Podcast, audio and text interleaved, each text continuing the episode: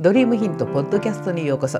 YouTube 校を始めて2年以上の間に年末年始もお盆も一回も休まずに続けてきてたくさんの方に知っていただくことができたおかげでオンラインでの相談っていうのは結構あるんですよね。でその中にはアロマや整体やフェイシャルやボディトリートメントヘッドトリートメントフットっていろいろ勉強してきて自宅でサロンをやってるんだけれども自分の中心が何なのか訳が分からなくなってますっていう相談がね結構多いんですよね。おはようございます。講師歴40年歌うセラピストトレーナー加藤留美子です。いつも視聴していただいてありがとうございます。この番組では日々のスクールでの出来事や生徒さんとの話題の中から個人でサロンを経営する開業セラピストさんに役立つヒントをお届けしています。え以前のね月1ライブの切り抜きの中でも解説をしたんですけども開業したばっかりのセラピストさんがボディトリートメントやフェイシャルヘッドって他にもいろいろできる人にコンサルさんがね専門性を出して他のサロンとの差別化が必要だからメニューもちゃんと絞りなさいって言われたんだそうです。それでね本当に専門性と差別化っていうのは必要なんでしょうかっていうご相談があったので今日はそれについてもう少し詳しく解説をしたいと思います。内容に入る前にお知らせです。この音声セミナーが YouTube 校のメンバーシップでビデオで視聴できるようになります。ワンコインで限定音声セミナーがビデオ版で視聴できたり有料プログラム向けのライブセミナーが視聴できるようになりますので興味のある方はこのエピソードの詳細欄からチェックしてみてくださいね。ドリームヒントの YouTube 校では毎月第1金曜日の朝9時からね1時間半にわたって月に1回オンラインライブをやって皆さんからの疑問や質問にライブでその場でお答えしているんですね。で、まあ、ライブに参加できなかった方にもその中から月1ライブの切り抜きとしてね毎週水曜日に公開をしています。でそこでね以前開業したばっかりのセラピストさんにコンサルさんが専門性を出して他のサロンとの差別化が必要だからメニューをもっと絞りなさいって言われたんだそうです。ただねこれは理論上の話なんですね。開業したばっかりのサロンさんに要求するのはちょっと早すぎると私たちは思っています。だってねサロンにいろいろあるメニューの中でどれが多くのお客様にヒットしていくのかつまりあなたのサロンがどの方向に伸びていくのかっていうことはねお客様の数をたくさんやってみて徐々に徐々に絞られてくる見えてくるものなんですよね。でもともとね私自身はあんまり慌てていろんな技術の種類を増やすことをお勧めはしていないんです。お客様ってだいたい1回のトリートメントに払う金額ってね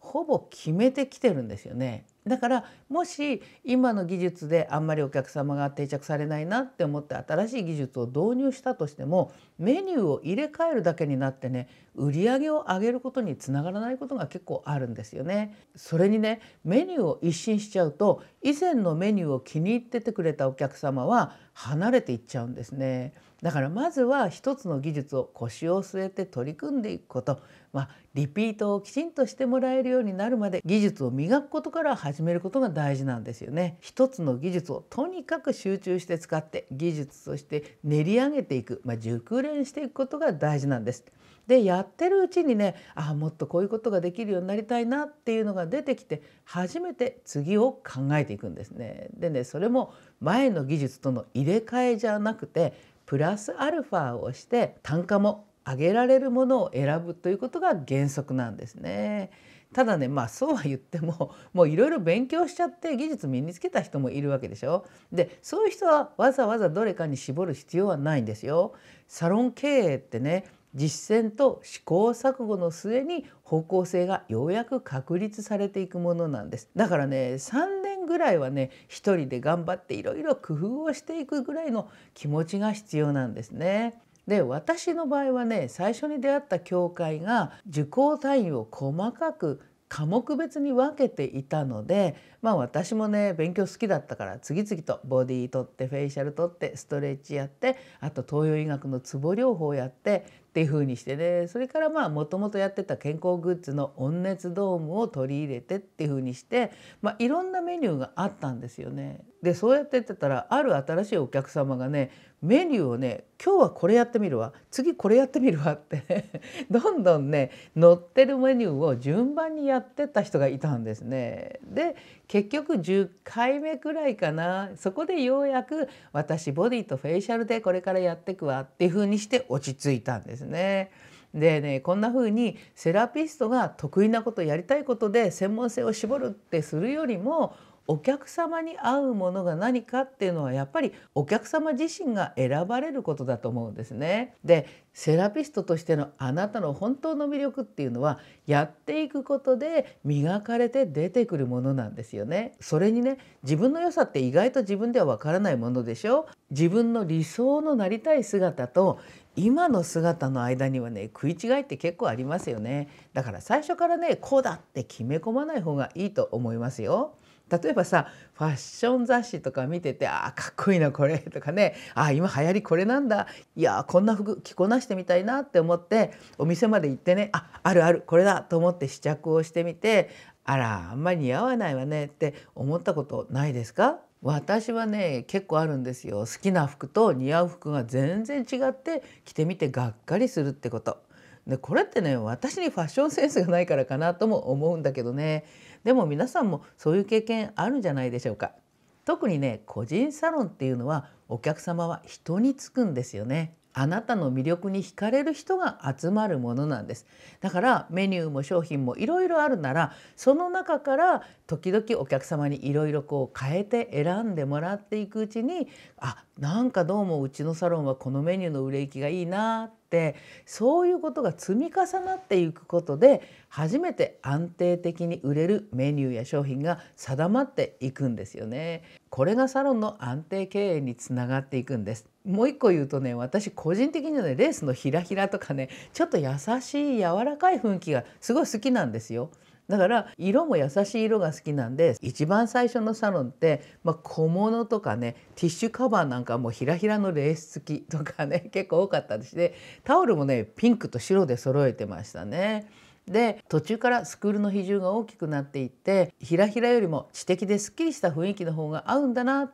て分かってロゴやホームページのデザインを完全に切り替えたんですね。そうしたらねお客様もなんとなく楽になりたい人からリンパや体についていろいろ知りたい人が増えてきたんですね。で呼び方もね加藤さんからいつの間にか先生って呼ばれるようになっていろいろ知ってる人なんだっていうふうに思ってもらえるようになったんですね。あの時大きく方向転換ができたのは実は劉先生なんですね私がやってるサロンとスクールの様子を見ててあなたねどうしたってねひらひらしたサロンよりスクールの方が合ってるよって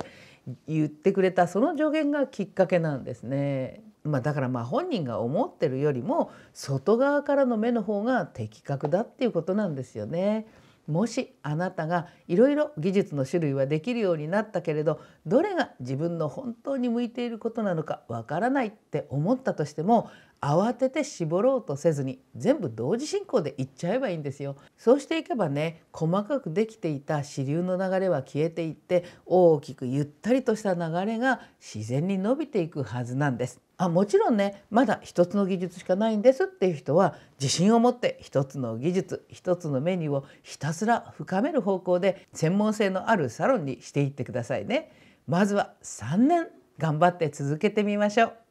はい今日も最後まで聞いていただいてありがとうございました。この番組ではこんな風に日々のスクールの中での出来事や生徒さんとの何気ない話題の中から個人でサロンを経営する開業セラピストさんの役に立つヒントをお届けしています。今後も劉先生と交代で音声配信を続けていきますのでスタンド FM の方でもぜひフォローしておいてくださいね。それではまた次回の放送でお会いしましょう。